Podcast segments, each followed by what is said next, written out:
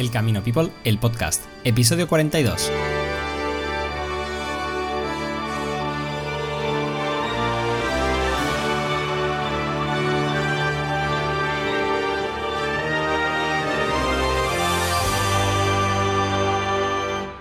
Muy buenas a todos y bienvenidos una vez más al Camino People, el podcast. Hoy tenemos con nosotros a Darío, un peregrino italiano que muchos conoceréis de Instagram y de Facebook. Y la verdad que Darío, hace muchísimo que nos conocemos, pero la verdad que no nos habíamos puesto, y mira que llevamos intentando grabar esa entrevista durante meses, pero ha sido casi imposible entre las agendas de los dos, pero por fin aquí estamos. ¿Qué tal estás, Darío? Muy buenos días. Buenos días a todos y a ti. Eh, un gusto hablar contigo después de, tanto, de tanto hablar. Decimos vernos y hacer este podcast. Todo bien, por, decimos por acá todo bien. Pues nada, me alegro al final de lo que decía, ¿no? Estos días de, pandemia ha sido una, oportunidad de no poder ver a gente, ¿no? Y echar de menos esos abrazos, pero sí que nos ha dado paso, ¿no? A todos estos directos que estamos haciendo, los podcasts y tal, y de ponernos cara con gente que antes pues no se habías puesto. Y la verdad que yo en este último año ha sido una gozada porque he podido conocer, la verdad, que toda esa gran familia de peregrinos que están en Instagram y Facebook y he tenido la suerte de poder estar con muchos de vosotros. Sí, es verdad, es verdad. A mí también con mi página Instagram, como tú sabes, es una página que habla de viaje y de caminos y me dio la oportunidad de conocer a, mucha gente al final y mucha gente que le gustan las cosas que me gustan a mí, ¿no? que son los viajes y el camino y al final también en esta época un poco negativa decimos hay, hay algo positivo ¿no? en eso. Pues estamos hablando y estamos acá. Yo creo que eso es lo bueno. Al final hay que sacar lo positivo de, todos los momentos, ¿no? Y quieras que no, aunque no estemos en camino, estamos haciendo camino, ¿no? Mientras hablamos con todas estas cosas, estamos haciendo camino. Es un camino siempre. Eh, en el, camino te enseña a aprender de cada experiencia, ¿no? Esta es una experiencia. Estamos físicamente parados, pero estamos caminando y después podremos seguramente caminar muy pronto, creo. Pues sí, yo creo que nada. Aquí en España ya el día 9 de, mayo se acaba el estado de alarma. Esperemos que nos permitan cruzar. Así que, que, volveremos. Hoy me acaba de contactar una amiga que está haciendo el camino aragonés, solo en la zona de Aragón. Pero vamos, así que estamos todos, yo creo, con unas ganas locas. Así que nada, ya sabes que como siempre empezamos con lo primero que toca siempre, que es el minuto peregrino. Un minuto en el que te vamos a hacer pequeñas preguntas. La gracia es ver qué peregrino consigue contestar el mayor número de preguntas. Ya sabes que es lo primero, lo que te venga a la cabeza sin pensarlo, todo es relacionado con el camino de Santiago. Así que me preparo, voy rápido. ¿Estás listo? Estoy listo. Vamos allá. Tu primer camino. Francés. ¿Cuántos caminos? Dos. ¿Ultrella o Susella? Ultrella. ¿Un albergue privado? Eh, la Espiral. ¿Una ciudad? Pamplona. ¿Una comida? Pulpo gallego. ¿Una canción? Eh, tren bala. ¿Una etapa del camino? Finisterra. Un momento feliz. Muchos. Un color. Amarillo. Un olor. Eh, la naturaleza. Apple o Android. ¿Cómo? Apple o Android. Apple. Eh, un país.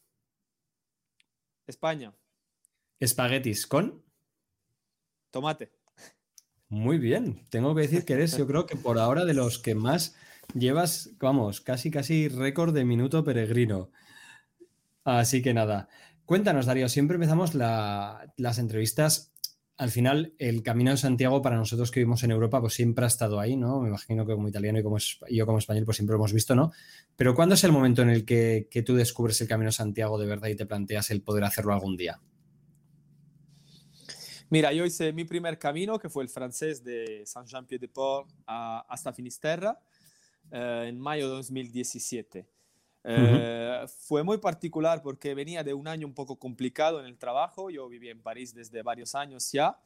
Y, y nada, no me sentía como a mi lugar, decimos, ¿no? Te, te diría así. Y empecé a ver cosas sobre el camino, pero te digo algunos meses antes, como durante, durante el invierno, en enero, febrero, así. Y ya sabía que iba a cambiar trabajo y tener un poco de tiempo entre los dos trabajos y, y empecé a ver qué hacer ¿no? en este, de este tiempo, en este tiempo, algo que me podía hacer estar bien. Y fue un poco, mm, te diría, casualidad, casualidad, porque hablé con varios amigos, no conocía bien el camino, no, ya, ya te digo, he visto que en casi cinco años ha cambiado mucho la, mucha gente más también alrededor de mí conoce el camino, no, no, era, no era el caso en, en 2017 cuando yo hice el camino, casi, casi nadie alrededor de mí conocía el camino. Eh, a mí me pasó esto que fue muy particular porque hablé con varios amigos en París, gente que tenía dos, tres, cuatro, cinco años más que yo, decimos, que había conocido, decimos, en mi vida de París, que no conocía antes, ¿no? y, y, bueno, sabes, compartes cosas cuando trabajas con gente, pero no es que compartes todos. Y después hablando de eso, dije, mira, descubrí el Camino de Santiago, ¿eh? sabes que yo lo hice hace cinco años, bla, bla, bla. El otro igual, sabes que yo lo he hecho mitad hace cuatro años, si estás en este momento es muy bueno. Y al final eran, se, eran tres, cuatro personas eh, por el cual yo tenía mucha estima, personas que me gustaban su manera de vivir, su positividad, su sonrisa. Y hablando con ellos me, me dijeron que lo habían hecho, ¿no? Y digo, y, y después vi que cuando hablaban del camino tenían como una luz en los ojos, ¿no? Como si se eh, yo estoy siempre con sonrisa y ellos estaban como con una sonrisa gigante, hablando, sí, el camino, como si se, se encendía algo y, y, nada, me puse a mirar y me dije, mira, esta gente que a mí me gusta mucho lo hicieron, eh, leí, vi muchas cosas que no conocía y me dio ganas de hacerlo. Y, y ya, después todo empieza con un primer paso. Siempre, ¿no? Al final decimos que el, que el, camino suele llegar a la gran mayoría de gente, ¿no? Ese cambio de trabajo, ese cambio de vida, pero realmente, o sea, tú eso, como, como italiano no te habías planteado nunca, no conocías a nadie en tu círculo de amigos de, de tu ciudad, de, del colegio, de universidad, nadie que hubiera hecho el camino. No, na nadie que hubiera hecho. Pienso que en mi pueblo, no sé, después es un pueblo pequeño, pero mm. hemos hecho tres, cuatro personas, pero son personas mayores que yo no conocía, que yeah. hoy en día no viven acá, así que, que no conocía. Había ¿Y escuchado cuando... algo, decimos, pero no es que conocía bien el camino. Sí, y me sí, fue en estos meses como...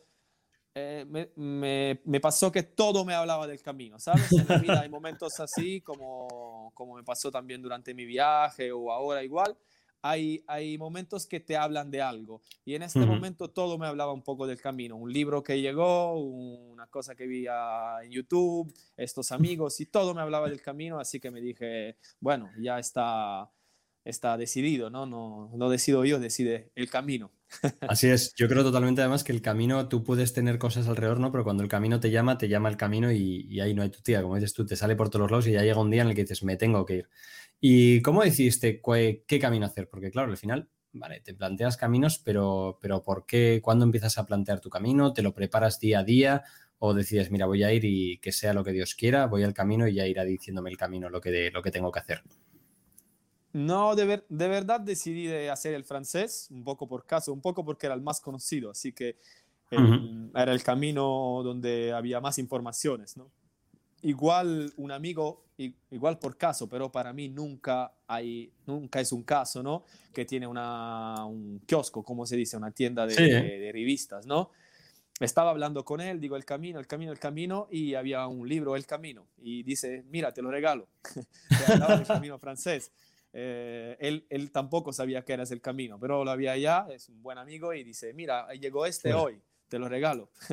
Dije, bueno, voy a... Así que, así que nada, leí un poco de cosas y como sabía que era el camino con más gente, mis amigos habían hecho el francés también, estas personas que después había conocido, porque después uh -huh. le pregunté cosas a ellos también y sabía que era, yo lo hice en inicio de mayo, sabía que no era temporada alta, ¿no? Porque quería evit evitar muchísima gente. Quería ver la gente porque soy una persona que me gusta estar con la gente, pero quería evitar como de hacer una carrera, ¿no? Porque sí. de un lado te digo que me fui al camino después de una temporada un poco particular, no, no te diría realmente difícil porque es una persona muy positiva, pero fue una de las primeras veces en mi vida donde donde tuve un poco de dudas, ¿no?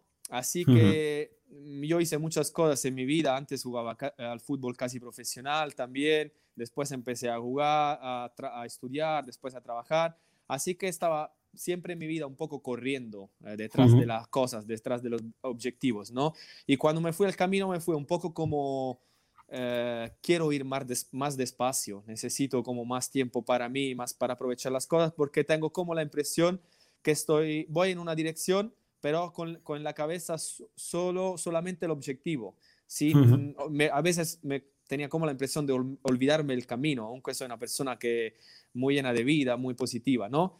Así que me fui al camino también por eso, para, para ir más, más despacio y después te puedo contar qué me pasó durante el camino. Pero decidí hacer el francés principalmente por eso. Más informaciones, los amigos habían hecho eso. Después no, no organicé mucho, honestamente. Solo me preparé un poco, caminé varias veces con la mochila porque nunca lo había hecho de verdad. Había hecho muchos viajes, soy, sabía que era una persona que, bueno, como vengo del fútbol y eh, estaba entrenado, no, no, no, no, tuve gran, gran problema para, para lanzarme, ¿no? Muchas dudas. Y nada, lo empecé. Después, eh, después ya se hace el camino andando, decimos, ¿no? Pues sí, no hay manera forma. Yo creo que sí, que mucha gente hoy en día estamos en esos momentos que vamos tan a prisa, ¿no? Que no tenemos ese momento para parar, para pensar, ¿no? Y como bien dices, yo creo que mucha gente va al camino para, porque es ese lugar en el que tienes esos tiempos para pensar ¿no? y para pararte un poco. Y cuéntanos, ¿cómo fue esos primeros días? Cuando tú llegas al camino, lo que dices, habías hecho deporte, pero no habías hecho nunca no montaña de esto de cinco días, seis días. ¿Cómo fueron los primeros días esos que entras al camino? Porque encima en mayo, para la gente que sepa, normalmente mayo es una etapa en la que no hay tanta gente joven, ¿no? Suele ser gente más, más mayor, ¿no? No ser las épocas en las que va gente pues muy mucho americano, alemán, gente es un momento ¿no? muy diferente a lo que puede haber en verano. ¿Cómo fueron tus primeros días en el camino? Decimos que creo que hay menos gente. Yo, para mí, mayo es de verdad un buen mes de, para hacer el camino. También el francés, porque hay bastante gente, yo creo, pero no, no hay la gente como en julio y en agosto, ¿no? Donde la gente tiene más vacaciones. Eh, nada, llegué a Saint-Jean-Pied-de-Port y, ya, ya, ya empecé a conocer gente. De verdad había muchos, como tú dices, italianos también, mayores principalmente, como toda gente que ya había hecho un camino, la primera vez igual, pero de 50, 60 años. Y como yo hablaba francés, al final se creó un pequeñito grupo, decimos, eh, el primer día y para ir al restaurante también, porque como ellos no hablaban francés, eh, yo hacía el traductor, ¿no? eh, y nada, el día siguiente empecé a, a, caminar con algunos de ellos, después conocí a otra gente, conocí a una chica de China, otro, otro italiano, eh, poco a poco empecé a conocer un montón de gente. Fue casi todo, todo natural, te digo la verdad. Eh, no tuve muchos problemas, aunque el primer día, ¿sabes? Cuando cruzas los Pirineos es bastante duro, había mucho viento y a veces gente que pasa en el mes de mayo puede, puede haber nieve también. La, gente que había pasado cuatro días antes eh, había nieve, por ejemplo.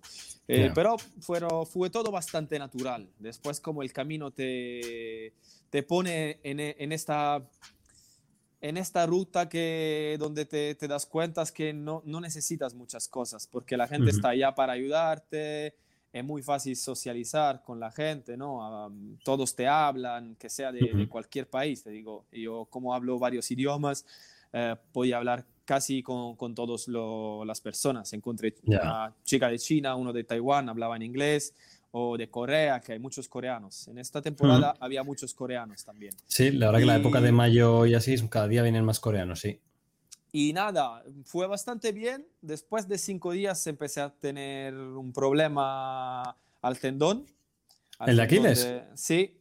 Qué casualidad. Eh, Justamente el otro día entrevistamos a otro italiano y también tuvo problemas con el tendón de Aquiles. Y eso es porque la gente pisa mal. Sí, puede ser. Eh, después, como te dije antes, es que yo empecé el camino con mi, mi ritmo, mi naturaleza, que es una naturaleza muy competitiva.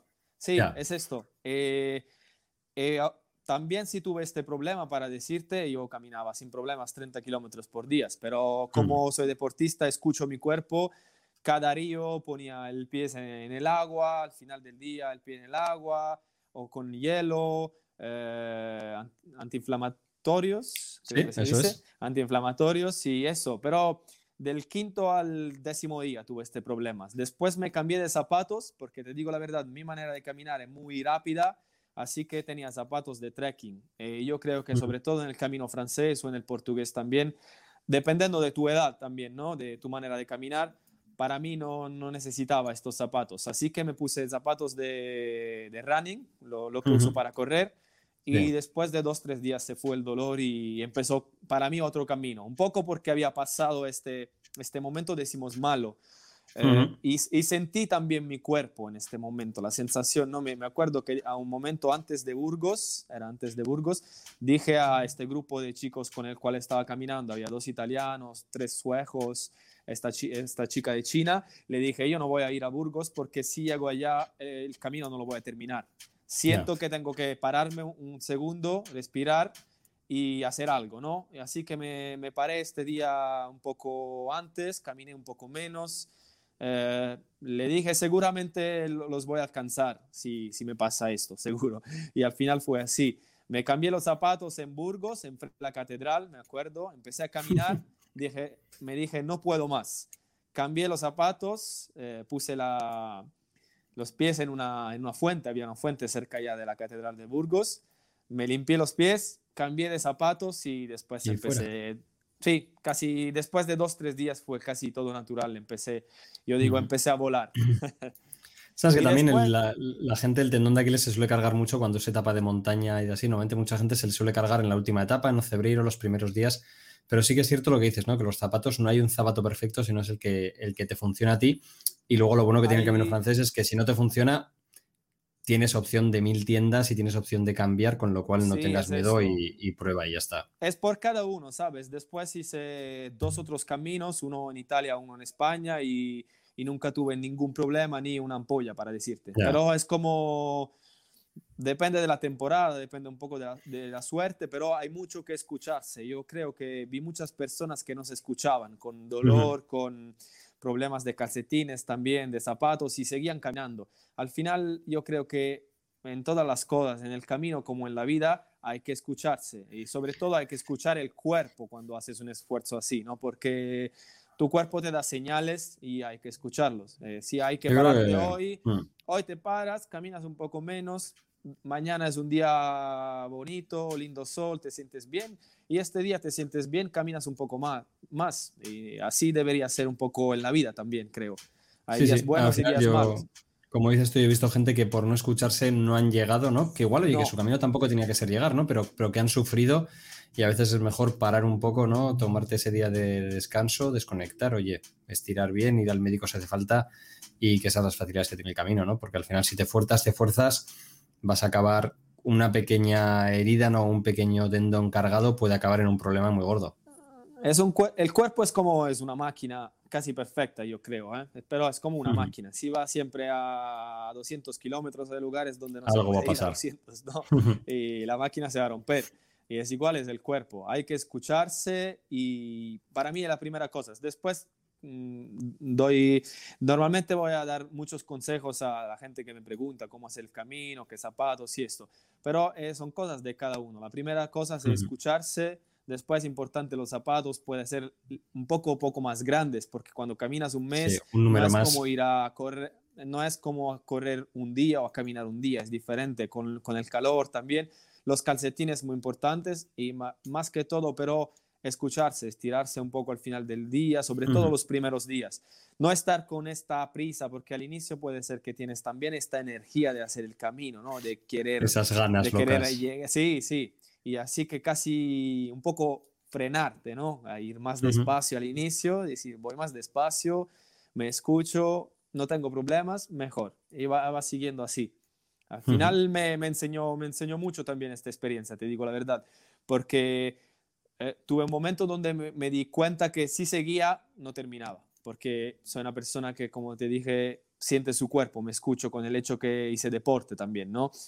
Y, Pero eso me, me, me, hizo pensar también, ok, si tú querías demostrar a la gente o a ti mismo que eres fuerte, que puedes caminar mucho, eh, que puedes sufrir, ok, ya lo hice, pero no, no, no, vine al camino por eso, vine al camino por otras cosas. Y decimos que de este momento me empezó otro camino, ¿no? Otro camino. Después sí, alcancé a estos chicos también, pero me llegó un momento, me acuerdo, a Astorga, donde decidí de caminar menos tiempo, porque digo, bueno, estoy caminando siempre 30 kilómetros porque yo no me canso, pero yo no estoy acá para, para llegar rápido a Santiago, así que, que voy a ir más despacio un par de días hice 16 kilómetros, que para mí tampoco me calentaba en 16 kilómetros o 20.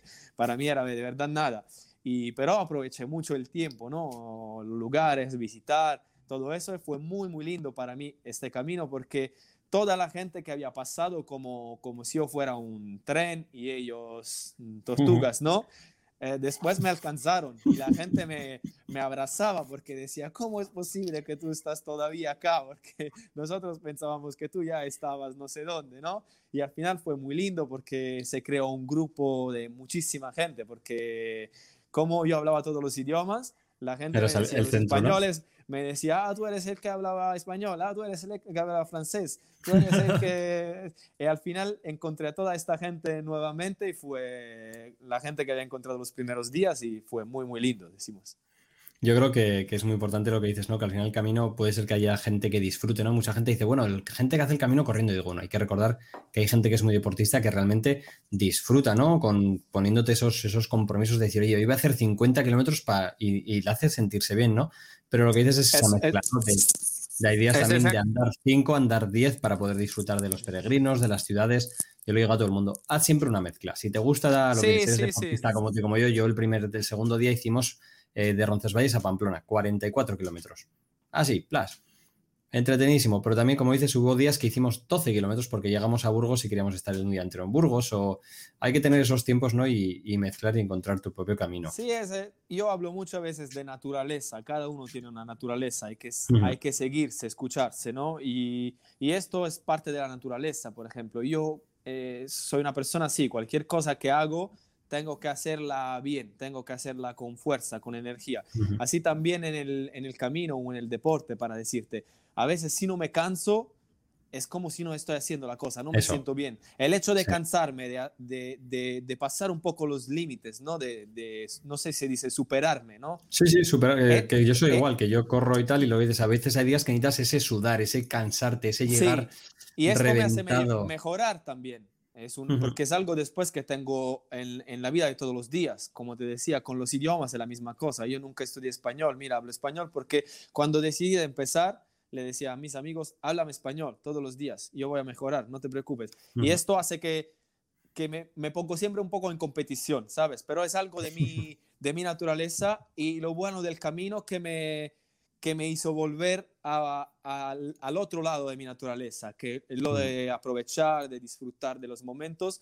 Y, y, esto que digo, tuve dos partes del camino. El primero donde, donde yo seguí solamente mi cuerpo, lo que sentía, y la otra parte del camino donde puede ser seguí un poco más mi cabeza y mi corazón y eso cambió y, y... me, hizo ver las dos partes de, de, de, mí y ahora, ¿cómo decir? Manejo mejor esto y eso sé mezclarlo mejor, ¿sabes? No estoy siempre allá a hacer la competición. Eh, estoy allá para disfrutar. ¿Cómo era el Darioso que decías? Tú vivías en Francia, llevas tiempo trabajando en una empresa y de repente llega ese momento de cambio, ¿no? ¿Cómo es el Darío que empieza el camino en Francia al Darío que acaba en Santiago? ¿Qué cambió en Darío? Te diría muy diferente, te diría muy diferente, simplemente porque viviendo en una grande ciudad, sabes, todos saben, creo, ¿no? Que a veces no somos nosotros mismos, necesitamos siempre, vas al trabajo, poner una, una máscara, yo digo, ¿no? Eh, algunas cosas no las puedes decir, tienes que adaptarte un poco a lo que es la sociedad, ¿no? Em, y, y, lo que me cambió es que el camino me, me acordó, ¿no? Me, me, me hizo venir a la cabeza otra vez que al final no necesitamos muchas cosas para ser felices. En el sentido que no es importante si tienes un castillo o un bilocal. Eh, importante que te sientas bien a donde estás. No es importante si comes eh, pescado de 200 euros o un plato de espagueti. Importante que te gusta lo que te estás comiendo y que te sientes bien y que, y, que, y que, y que comes, porque es, es, esencial para la, la, vida, ¿no? Y para mí el camino te hace volver a lo que es esencial, porque el camino te enseña a ir a lo básico, dormir, comer, beber y, caminar y, estar con la gente, moverse y estar con la gente, porque somos animales sociales también. Y en el camino tienes todo esto, porque no es importante si tú eres, no sé, mm, tienes millones de, euros o eres pobre o eres hijo de agricultor. En el camino somos todos iguales somos todos iguales, más o menos decimos vas a dormir en los mismos lugares, a excepción si tú no vas todos los días en el hotel, pero para mí no, después no es un camino, ¿sabes? No es el mismo camino. Pero eh, principalmente somos todos iguales porque si llueve, llueve para mí, llueve para ti. Si hay sol fuerte, para mí, para ti. Después puede ser que tú tienes los zapatos un poco más caros que los míos o esto, pero al final no pone a una situación de igualdad, ¿no? y esto es diferente de la vida social de todos los días. Así lo que, lo que me cambió mucho con el camino es volver a esta, a esta sensación de, de esencial, de decir, yo necesito las cosas esenciales para estar bien, no necesito porque, muchas cosas más, porque la sociedad, mm, desafortunadamente hoy en día es así, te pide siempre más, te pides, cambias de trabajo, ganas más, tienes que tener Tienes que ir hacia arriba. y carro mejor. el cambio de trabajo siempre es a mejor trabajo, nunca puede ser a ganar menos. Es una cosa que no tenemos, no entendemos. Y, también con las cosas que tienes que mostrar. siempre es para arriba. Vivimos con, en una sociedad que es muy superficial, yo creo, ¿no? o donde la apariencia es muy importante y tenemos que mostrar que tenemos más. Pero al final te das cuenta que no es esto importante en la vida. Yo me di cuenta de esto en el camino, pero también después con mi largo viaje, ¿sabes? Yo hice un largo viaje y esto me, me, hice pensar en el camino, pero volví a lo básico, de decir, yo necesito estas cosas básicas, que no sea... No, no, no sirve correr siempre para tener, tener, tener más, porque tener no sirve a nada, es solo... ¿Sabes? Eh, después eres esclavo también de tus cosas también, ¿no? Y, y me, y, lo que me pasó en el camino, la, cosa creo más grande que me dejó el camino es de quitarme la máscara, de decir, yo soy Darío, yo soy una persona así, tengo muchas cosas buenas como muchas cosas malas, nadie es perfecto, ¿no? Pero me acuerdo que volví en Francia con esta, con esta idea, ¿no? De, de ser mí mismo y de sonreír, porque soy una persona que normalmente está con una grande sonrisa, ¿no? Y me acuerdo que entraba en el metro, donde en el metro de París nadie está con sonrisa. Nadie sonríe. en el metro de todos los países puede ser, no sé. Pero yo, yo estaba como así, ¿no? Y la gente me miraba como si sí, ¿qué, se hizo este hoy? ¿no? ¿Qué le pasa?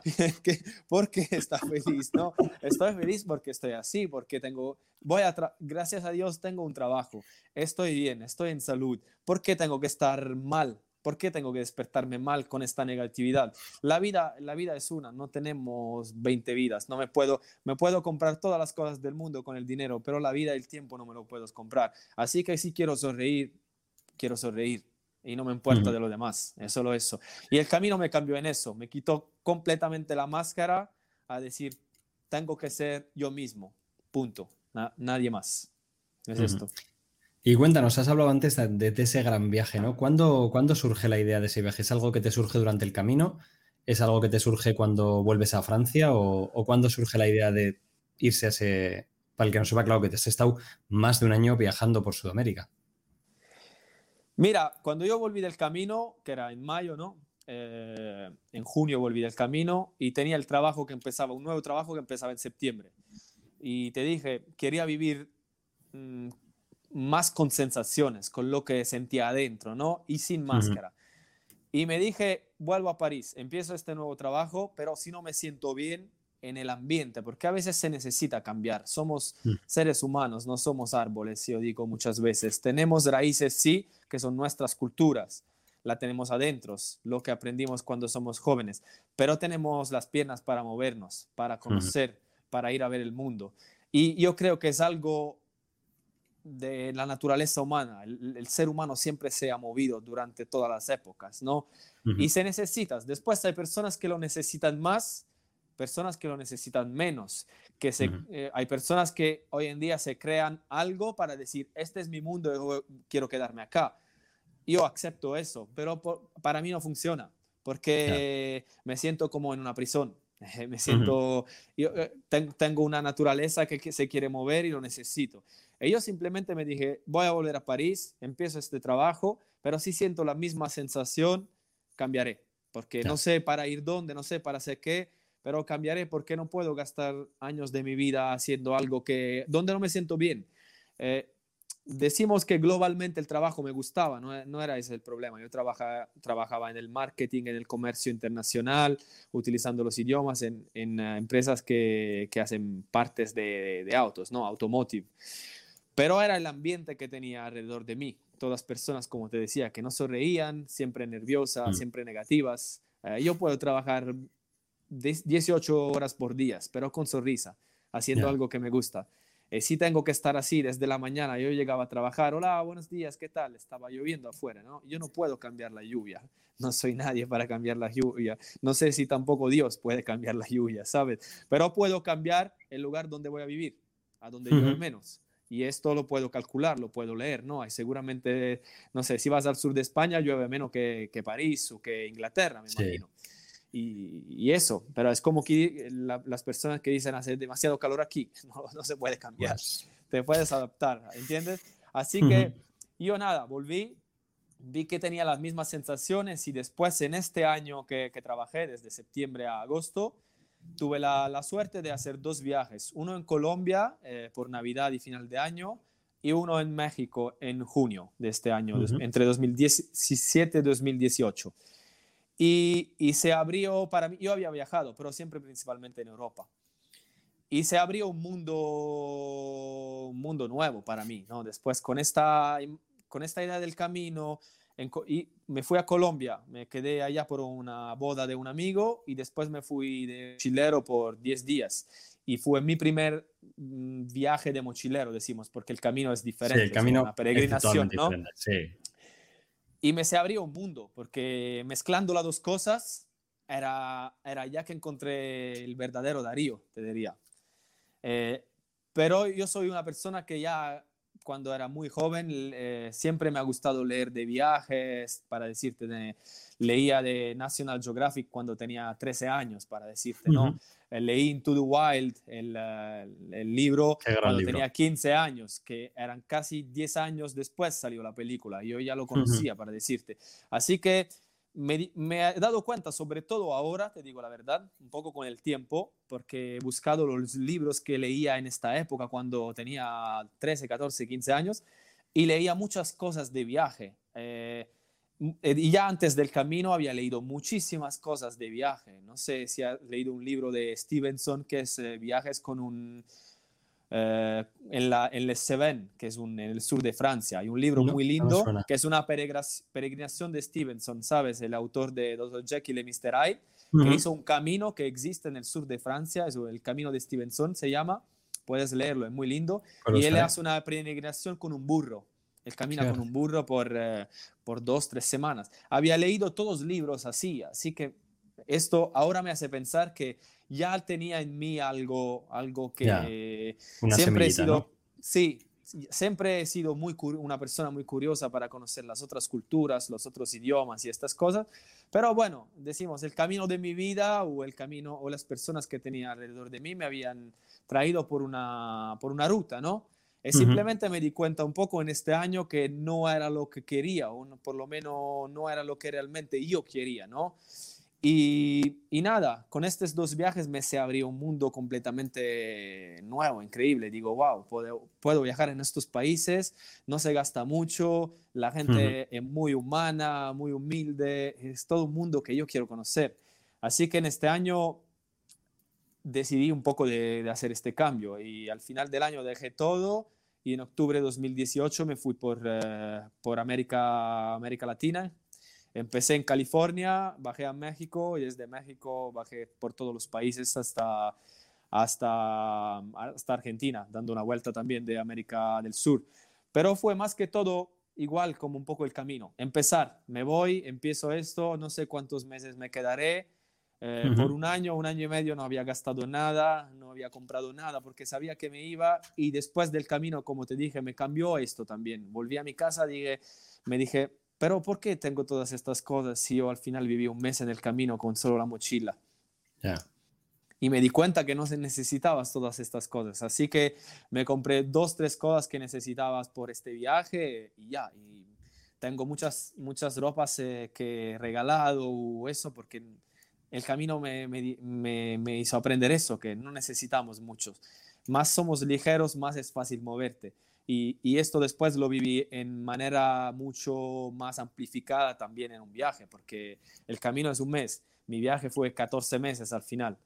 Y 14 meses yo tenía mi mochila y nada más. Y nunca me sentí que tenía pocas cosas, nunca me sentí infeliz y nunca necesité muchas cosas más. Y si, y si igual, si necesitaba algo, estás en países donde puedes comprarla si tienes un poco de dinero. Y, y, después me di cuenta con este viaje también que el, el mundo es mucho mejor de, de, lo que nos dicen, de verdad. Lo vi en el camino y lo vi uh, más en este viaje, porque a veces tenemos la idea, no sé, de Colombia es un país peligroso, México y todo eso. Yo en más de un año me quedé en casa de, puede ser 100 personas que yo no conocía. Y no te digo que todos son amigos hoy, pero 40, 50 son, son amigos verdaderos, ¿no? Y la gente me abrió siempre las puertas, a veces me pagaron para comer. Eh, Hay momentos buenos y malos, pero con este viaje me di cuenta de verdad que el mundo es mucho mejor de lo que nos hacen pensar. A veces nos no meten miedo para, para quedarnos en nuestra, no sé cómo se dice en español, pero es como una burbuja, ¿no? Sí, sí. Pones en esta burbuja donde todo... Y no salgas, que todo el mundo es igual que tú y todo el mundo hace... todo debe ser así y todos deben hacer eso y la sociedad te influencia un poco, las personas que tienen alrededor de ti, a veces a mí también, salgo con mochila y me dicen, ¿dónde, ¿dónde vas? Bueno, voy a hacer lo que me gusta simplemente. y, y, al final lo que aprendí también con ese viaje, que no, no hay solo un camino, hay muchísimos caminos, muchísimas oportunidades y cada uno tiene su camino. Y mi camino no puede ser el mismo que el tuyo porque somos diferentes, tenemos otras culturas, tenemos otra, pero tenemos muchas cosas en común. También si somos de dos países diferentes y lo vi aún más con la gente de América Latina. Pero cada uno tiene su camino y la, el camino justo, se dice, el camino justo es el camino justo de cada uno, no es el camino que nos haces pensar que hay uno para todos. Eh, no, es absolutamente así. Y como dices tú, lo bonito de los caminos es que se entrecruzan, ¿no? Si tu camino se entrecruza con el mío y cuando tú salgas de este camino y nos volvamos a ver más adelante, ¿no? Siempre te llevas algo de esa gente, ¿no? Que en su camino se cruza contigo. Yo creo que esa es la parte más bonita de, viajar, de hacer el camino y de conocer gente, ¿no? Que con todas esas personas con las que te cruzas siempre te llevas algo, ¿no? Y cuéntanos un poquito de ese viaje en Sudamérica, ¿qué es lo que más recuerdas o qué son las experiencias así que, que tienes como más mayor recuerdo de allá? Uf, es difícil decirlo, mira, porque es un, es un camino de vida, te diría, ¿no? Es, un, es, una universidad de la vida el viaje. Yo digo muchas veces, es un maestro de vida, es una, la universidad de la vida. Y ya quería precisar, ¿no? Que en el camino como en el viaje, siempre lo más importante es la gente, porque al final es, es un poco lo del libro Into the Wild, ¿no? Al final el chico al final estaba solo y se dio cuenta que porque somos, seres, somos animales, seres humanos, somos animales sociales. Necesitamos estar con la gente, aunque nos gusta estar solo a veces para pensar. Mm, yo lo necesito a veces, por ejemplo, caminar solo en la naturaleza me recarga. Pero siempre lo que hace la diferencia, eh, en mi camino me acuerdo de mucha gente y en mi viaje me acuerdo de mucha gente. Es difícil que me acuerdo de un lugar solo por el lugar porque mira, por ejemplo, estuve en Machu Picchu, ¿no? que es uno de los lugares más conocidos del mundo. Y yo me acuerdo que estuve allá con las personas que estuve allá. Después le he visto muchas veces Machu Picchu por la televisión, en películas, en fotos. Así que lo que tengo hoy en la cabeza, no sé si es la foto que yo hice al Machu Picchu, el momento que yo viví o lo que he visto en la televisión. Pero me acuerdo exactamente de las personas con las cuales era allá. Eh, había el, el grupo, ¿no? ¿no? ¿no? me acuerdo todos porque éramos como un grupo que hemos hecho un trekking para ir a Machu Picchu de cinco días, muy lindo. ¿Este es el, el Inca Trail? ¿El camino Inca? Es, otro que se llama Salcantay Trail, que ah, es muy lindo también. Mm. Pasa por una, una laguna de altura a 4.500 metros y a un nevado de casi 6.000 metros, muy lindo. Y me acuerdo que estaba allá, por ejemplo, con un, con un chico vasco, de, de País Vasco, muy simpático, eh, un chico de, Brasil, ¿no? Que la pasamos muy bien y, y del tercer día se, se, armó una fiesta gracias a, a, a, estos tres, ¿no? Al final. Y me di cuenta de los otros eran alemanes, los eran americanos y todos después hacer fiesta. Pero, la, pero sí. Los primeros siempre, los, los italianos, los, los españoles, siempre somos los primeros en la fiesta y los brasileños. El fuego lo habíamos encendido nosotros, pero después fue algo mágico, ¿no? Sí. Así que esto quiere decir que siempre es la gente que hace la diferencia. Después de mi viaje hay muchísimas cosas, te podría decir. Una sensación de vida también, de vivir la vida, ¿no? De, de aprovechar realmente el tiempo, porque yo me acuerdo que escribí después de 20 días, era el cumpleaños de mi mamá y escribí algo, ¿no? En mi Instagram para, para mi mamá y para mí. Y me di cuenta que había vivido 20 días de viaje y me parecía un año con la experiencia que había hecho. Y yo me dije, wow, es increíble, ¿no? nunca he vivido con tanta intensidad. Y, y, y, hoy en día me, me, olvido de cosas también, porque no te puedes acordar no, al final, todo. Tanto viaje y tantas cosas es imposible, sí. Pero hay, hay, muchos momentos. También siempre hay un momento también que a donde te sientes... Eh, sientes que estás cambiando, ¿no? Como en el camino fue esto del problema físico y, de, y después Astorga cuando decidí caminar menos. Igual en el viaje tuvo un, un momento donde había hecho América Central y llegué a Colombia. Llegué a Colombia pasando por Panamá y las islas de San Blas, porque entre Panamá y Colombia hay el tapón de Darien, se llama. No se puede ir por tierra, la Panamericana se, se bloquea, eh, no, no sigue. Así que hay que ir por mar. Y me fui con un catamarán pasando por la isla San Blas, que son un lugar divinos, que de verdad un paraíso de, de, los Caribes increíble. Y llegué a Cartagena. Cartagena era una ciudad donde hice mi primer viaje con la mochila. Así que ya vuelvo a un lugar que ya un poco conocía, ¿no? Y lo que me pasó en Cartagena, me pasaron algunos de los días más lindos que he pasado en el viaje, porque me fui a visitar uno, unos nativos Kogi, que son nativos de la Sierra Nevada de Santa Marta, en el norte de Colombia que son estos indígenas que yo llamo nativos, blanco, siempre vestidos de blanco, con cabello largo, en la nariz como así, que es los que nosotros llamamos indianos normalmente, indígenas, pero... Eh, y pasé unos días increíbles con ellos allá, porque me fui a un lugar donde no había ningún turista, yo estaba allá. Volví a Cartagena y por un error, por una distracción, perdí mi móvil. Después me lo robaron. Pero fue el día más lindo, puede ser, del viaje y allá me di cuenta que yo estaba cambiando porque me di cuenta, bueno, me puse nervioso, pero por cinco minutos. Después me dije, bueno, tengo el seguro de viaje, ya no pasa nada y es algo material. Estoy acá, pasé un día increíble.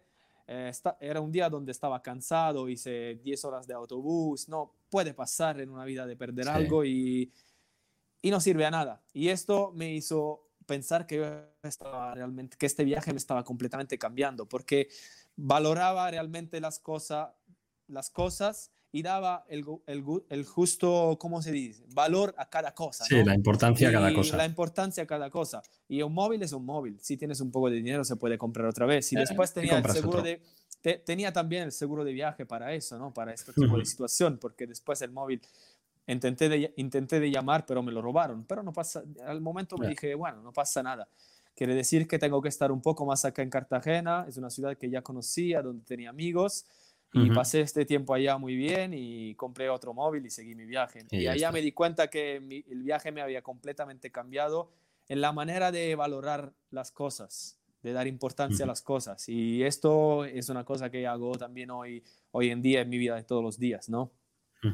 ¿Y cuándo en este momento de estos viajes decides, bueno, voy a hacer un libro, ¿no? Para la gente que durante tu viaje en, Sudamérica, ¿no? Interactúas mucho con la gente de allá, ¿no? Y te planteas que alguna manera ayudarlos, pero ¿cuándo surge la idea de, escribir un libro de este viaje?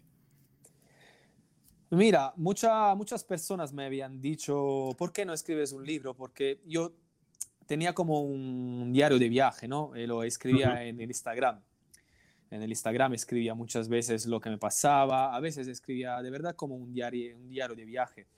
Y también, también tenía un diario para mí mismo, para escribir las cosas para mí.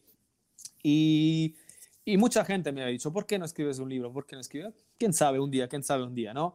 Al final, eh, cuando había escrito algunas cosas y al final del viaje yo di una vuelta bajando por Colombia, después me fui a Brasil por la Copa América de fútbol.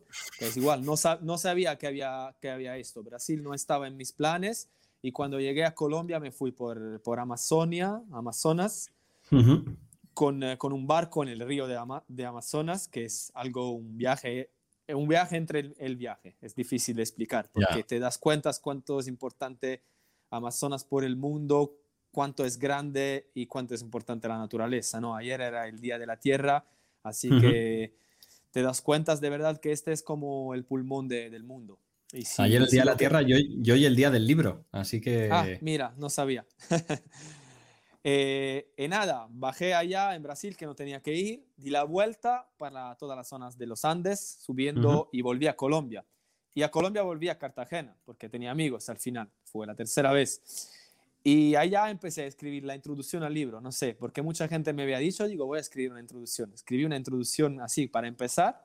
Y después cuando volví a mi casa me dije, quiero empezar a escribir lo que, lo que viví. Es una manera también de compartir, de acordarme, porque cuando escribes las cosas se quedan. Eh, la, los recuerdos siempre estarán en tú mismo, ¿no? Como los recuerdos del camino, pero con el tiempo, poniendo muchos otros recuerdos adentro, se van a hacer un poco, a cancelar un poco, ¿no? Como cuando llueves, como si, no sé cómo se dice esto, pero... Se diluye. Sí, se diluyen un poco, ¿no? Así que me dije, puedo escribir, será para mí y también para compartir, porque me di cuenta que había muchas personas que querían hacer las cosas que había hecho, pero no tenían coraje para empezar, que sea coraje. Así que me dije, voy a empezar a escribir y lo voy a hacer. Escribí mitad del libro, decimos, y después tuve, cómo volví a mi casa, vino este del COVID, fue muy complicado también esta situación, que me bloqueó un poco. Eh, después me pasaron algunas cosas que me, me hicieron dar cuenta de que tenía que terminarlo. También porque durante el viaje había conocido una asociación de niños en Colombia que ayudaba a los niños en la Comuna 13, que era la zona un poco más peligrosa de Colombia en los años 80-90, la zona de, Pablo Escobar, ¿no? el narcotráfico mundial. Y esta asociación ayuda a los niños a través de fútbol y a través de la educación a, a tomar el, buen camino, decimos, ¿no? Porque solo a través, eh, con la educación y con el deporte que la gente para mí puede, puede educarse y y, reflexionar a qué quieren en la vida, porque muchas veces las personas que no han estudiado, que no pueden, y en esta parte del mundo, quiero decirte, es muy complicado para los niños, aunque Colombia ha cambiado muchísimo, pero es siempre más fácil tomar un, camino malo que pero el más simple. Así que esta asociación ayuda a estos niños a tomar el buen camino y yo me quedé un poco de tiempo allá. Y llegó un momento donde, como tengo un amigo que se quedó bastante tiempo allá, ayudó mucho, me dije, ¿por qué no, no escribir este libro para ayudar a ellos, terminarlo? Así que lo tenía ya escrito más de mitad, me, pasó una temporada un poco difícil, eh, se fue desafortunadamente de un día al otro porque es algo que pasa en la vida, un amigo muy importante para mí, que vivía en Francia y es que era el amigo que siempre me había dicho, sigues viajando porque me gusta, me gusta verte, y ese era él que había inventado mi sobrenombre, ¿no? No sé si se dice así, sobrenombre, ah, este que... Smiling Traveler, mote. Sí, Smiling Traveler, que es el eh, viajero con la sonrisa, ¿no? Y cuando él se fue, decidí, tengo que terminarlo, o sí o sí, eh, es algo que quiero hacer también para mí, porque si no he gastado tiempo haciendo mitad del libro y al final no deja nada. Quiero terminarlo y una cosa que es muy importante para mí en la vida es compartir, compartir experiencias, compartir momentos, compartir eh, lo que tenemos que poner al, al, medio de nuestras vidas, el compartir. Creo que estamos en una sociedad donde estamos siempre más individualistas, que queremos las cosas, como te decía antes, ¿no? Tener las cosas. Pero si tienes cosas y no las compartes, ¿por qué las tienes? ¿Sabes? No. Y esto me di, me di la idea de, de compartir también mi experiencia, porque vi que muchas gente, por ejemplo, quería hacer el camino y tiene miedo de hacer el camino porque dice, soy viejo, nunca he caminado. No, es verdad, puede hacer camino a cualquier edad y en cualquier situación. También eh, en silla de ruedas he visto personas hacer el camino. Así que si de verdad quieres, lo puedes, hacer. Y el viaje como el mío, igual, te explico cómo y te digo mi experiencia. Después no es que todos deben hacer mi viaje, porque somos todos diferentes, como te decía, pero yo soy de la opinión que todos deben seguir su mismo camino, lo que sienten adentro. A veces no, no nos escuchamos, simplemente cubrimos las cosas que tenemos realmente adentro, la ponemos al lado y decimos, bueno, tengo que hacer esta vida. Pero al final sientes que no es verdad y adentro de ti algo te llama, ¿no? Te dice, tienes que hacer esto, tienes que hacer eso. eh, este del libro fue un poco así también. Al final me di cuenta que era algo que quería hacer. Siempre he leído, siempre me ha gustado escribir, siempre he leído diarios de viajes, libros de viaje desde, desde cuando era joven y me dije, ¿por qué no hacerlo? Y al final hacerlo con un objetivo para compartir, para ayudar a gente que necesita más que yo. Y después veremos qué será, qué será el avenir, ¿no? Pero pero ya, ya es un, una pequeña etapa, decimos, de, de mi camino, ¿no? Será algo nuevo que no tenía... Ah, antes de hacer mi primer camino, para decirte, nunca había pensado de escribir un libro o hacer algo así, pero era algo que ya estaba en mí, yo creo, que solo redescubrí, no descubrí porque estaba en mí, solo lo, lo hice salir de, de, donde estaba escondido. ¿Y cuándo podremos ver el, cuándo verá la luz el libro? El libro ya está terminado, estoy haciendo algunas correcciones. Eh, en, el mes de julio seguramente saldrá acá en Italia. Será, Al inicio será seguramente en italiano, eh, lo voy a vender directamente. Eh, seguramente habrá en Amazon también, pero al inicio lo voy a vender yo directamente porque puedo ganar un poco más. Como el dinero va a esta asociación, para mí lo más importante es que es que puedo colectar más dinero posible para, para, ellos, porque esta de verdad era una asociación, si tú ves las fotos de hace 3, 4 años que no tenían nada, estos niños no tenían pelotas para jugar, jugaban en una cancha que no era una cancha, había, había basura al lado de la cancha para que la pelota no, no bajaba por... por eh, por la montaña, porque es un lugar muy alto de, la Comuna 3 es un lugar muy alto de, de Medellín, ¿no? Y ahora tienen una cancha, tienen dos habitaciones donde hacen la escuela, tienes los ordenadores, tienen internet para hacer eh, la escuela a distancia en estos momentos de COVID. Eh, la señora que, que está allá en la asociación hace mucha comida para los niños también. Juegan al fútbol, han ganado un campeonato también, ¿sabes? Eh, son muchas cosas que, que crecen y crecen gracias a, la ayuda de la gente, ¿no? De toda la gente que ayudó. Eh, fueron principalmente gente de Italia porque fue este amigo italiano que se quedó un año allá. Eh, mira, a él el viaje lo cambió también igual, es como un camino, un viaje te cambia porque encontró a esta asociación a donde después del viaje se quedó un año, encontré a, encontró a, su, a la, a la chica que hoy es su mujer del cual espera un hijo. Así que sigue colaborando con esta asociación y, y, decimos, yo voy a seguir un poco el trabajo que él ha hecho. Ha hecho él ha escrito un libro también que, que vendió acá en Italia. Y yo estoy siguiendo un poco, como, como esto decimos hoy, un poco más libre. Quiero seguir viajando. Quiero seguir lo que el primer paso que él, eh, que él hizo y quiero hacer un segundo paso para seguir ayudando a esta asociación.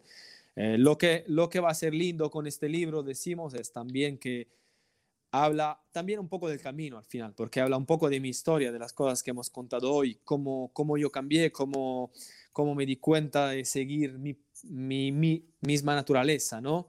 Y lo que me pasó durante el viaje, cosas chistosas, cosas simpáticas y también eh, experiencias. Eh, hablo de culturas, hablo de nativos, hablo de diferencia de humanidad, de diferencia entre los países occidentales y los países allá donde la gente a veces no tiene nada, em, para hacer reflexionar. Y lo lindo de este libro es que va a ayudar a esta asociación. Si el libro va bien y espero que irá bien, puedo ayudar a otras asociaciones también que voy a conocer durante mis próximos viajes. Igualmente yo voy a una vez que pase el COVID, quiero volver allá en Medellín para quedarme varios meses con ellos. Así que la gente podrá ver eso eh, en mis redes sociales, eh, Internet, Instagram o Facebook principalmente. Puede ver lo que vamos a hacer allá y le puedo hacer ver lo que estamos haciendo, los niños y todo, y todo eso. Y es un lugar donde, donde si a alguien le gusta, porque como, como te dije, es importante para mí compartir, le gusta el proyecto, quiere ayudar de cualquier manera y también quiere visitar o simplemente haciendo también voluntariado para decirte, por ejemplo, tú hablas inglés, un día si quieres ir a Colombia, puedes ir a Colombia y te quedas un mes haciendo voluntariado y le enseñas el inglés a los niños, porque lo que estamos haciendo es esto, eh, clases de inglés con voluntarios que están viajando como yo hice por América Latina, que se quedan allá por un mes, dos meses, 15 días, dependiendo de, lo que tienen que hacer. Y, enseñan algo a los niños, porque así que los niños pueden ver con esta gente que ha viajado, que tienen más cultura, que, que tienen ganas de aprender, ellos crecen con esta idea también, que se, pueden, se puede salir de, de, su propia realidad, de, de, lo que es la cotidianidad de, que tienen allá. Eh, pueden soñar también con, yo he jugado al fútbol, por ejemplo, pueden soñar que un día pueden jugar ellos también, o pueden soñar que un día pueden ir a vivir a Estados Unidos o a España porque encontraron a un chico de España o de otro lugar, ¿no? Y, y esto para mí es importante para los niños, porque los niños deben poder jugar y allá en muchos de estos países no siempre es así. Yo creo que es importante, el otro día no creo con quién hablamos, ¿no? De la esperanza, ¿no? Que al final viendo a alguien que viene de fuera, que viene a darte, a esos niños les das esperanza y eso es lo más importante porque, porque se puede, ¿no? Y Darío, última pregunta que hacemos a todos. ¿Cuál va a ser tu próximo camino? Nos has contado que tienes muchos viajes preparados, pero ¿cuál va a ser el próximo en cuanto nos dejen salir? ¿Qué, qué vas a hacer? Eh, veremos. Quiero volver al Camino de Santiago, seguramente. Eh, por ahora tengo este proyecto, como te dije, del libro, que, que, es muy difícil porque es algo nuevo para mí. El libro ya está, pero después tengo que venderlo solo, eh, todo, todo el trabajo es mío y espero que la gente que tengo alrededor me va a ayudar por eh, difundir sobre todo, por compartir eso, en lo que necesitaré, ¿no? Así que estoy muy pendiente de este proyecto porque de verdad quiero volver a Colombia y ayudar a estos niños. Así que no sé si tendré tiempo para hacerlo ahora, pero seguramente entre mis próximos caminos habrá el Camino del Norte, porque siempre me ha llamado la atención. Y y en, esto, en estos últimos meses me, me vino un poco a la cabeza de hacer una vez el camino desde mi casa. Así que salir desde acá, desde mi casa, donde hay una iglesia que se llama San, Gerardo, salir de enfrente de la iglesia de mi casa y llegar a Santiago. Así que sería un poco hacer eh, la vía francígena, pero al revés, como si ir en dirección de Roma por la francígena del sur subir la Francigena por el norte de Italia y después hacer el camino, la vía tolosana y el camino mm. francés del norte.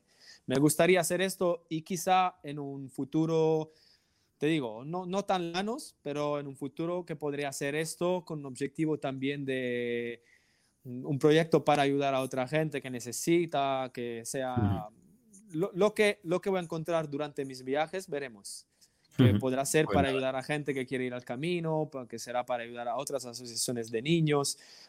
¿Por qué no hacerlo así? Hacer un largo camino eh, para divulgar y difundir una, una, entre cobijas decimos, una manera de vivir o también un proyecto que son proyectos a veces que se pueden hacer solamente compartiéndolos, ¿no? Así que, es muy importante, ¿no? Lo que dices, el hacer cosas con un motivo. Hay una frase que a mí me gusta mucho que dice que si no vives para, servir, no sirves para vivir, ¿no? Que al final tú puedes vivir para ti, ¿no? O como en tu caso, vivir para poder ayudar a otros y que eso da un motivo, ¿no? Y es el mayor motivo de, satisfacción de la vida cuando pones a personas, a otras personas que tienen menos o que están en situación de, pues de que la, han tenido menos suerte en la vida, ¿no? Que nosotros y les pones a ellos como objetivo de tu vida, pues tu vida cobra el mayor sentido de todos, que no es el dinero, no es las pertenencias, como decíamos al principio, sino que cobra un sentido mucho más grande. Así que por eso eso te, te enorgullece y gracias por todo lo que haces, porque la verdad que, que hace falta más gente como tú, o sea que... Es, es verdad, porque yo muchas veces digo que, sabes, nosotros nacimos en el lado del mundo donde podemos ayudar a veces a los demás. Y, y, no es que tienes que hacer mm, las cosas malas, no es que debes mostrar de hacer las cosas malas. Si puedes hacer bien y no haces nada, puede ser malo igual, yo digo, ¿no? Así que yo tengo la impresión que puedo hacer bien en, mi pequeña parte en este mundo y solo me di cuenta que, que, puedo hacerlo y nada, por el momento es este proyecto del libro y de, de ayudar a esta asociación. Después, si, si, las cosas siguen, tengo las mismas ideas de seguir un poco viajando, trabajando, viajando, haciendo voluntariados y, y quiero que la gente conozca esto porque de verdad hay un montón de oportunidades por el mundo y, y, de verdad se puede seguir lo que tienes, tenemos adentro, que tenemos dentro de nuestra alma y cada uno puede encontrar su, su propio camino. Pues sí, pues nada, Darío. Muchísimas gracias por todo y como siempre nos despedimos aquí en el camino. Buen camino, Ultrella. Bueno, yo te diría, te digo Ultrella también, tengo que decirte Susella, pero yo quiero seguir andando. Así que seguimos andando y después... y seguro que, y seguro que nuestros caminos se, se cruzarán. Así que nada, un abrazo enorme, Darío. Seguramente, un abrazo y gracias a todos.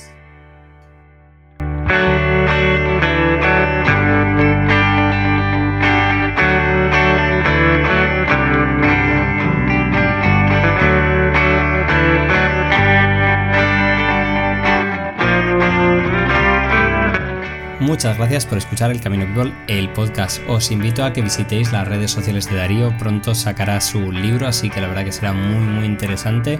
Y os invito a que sigáis con nosotros. Eh, nos quedará algún podcast más este verano nuevo, pero luego ya paremos un parón para comenzar la segunda temporada en septiembre. Así que estar atentos que vendrán nuevas cosas, nuevos episodios y la verdad que historias muy muy interesantes y este verano pues estaremos recorriendo camino y haciendo camino y entrevistando a la gente que hay en él, a esos peregrinos, a esos hospitaleros, a toda la gente que hace que el camino sea tan especial. Así que nada, un abrazo a todos, muy muy buen camino, Ultrella.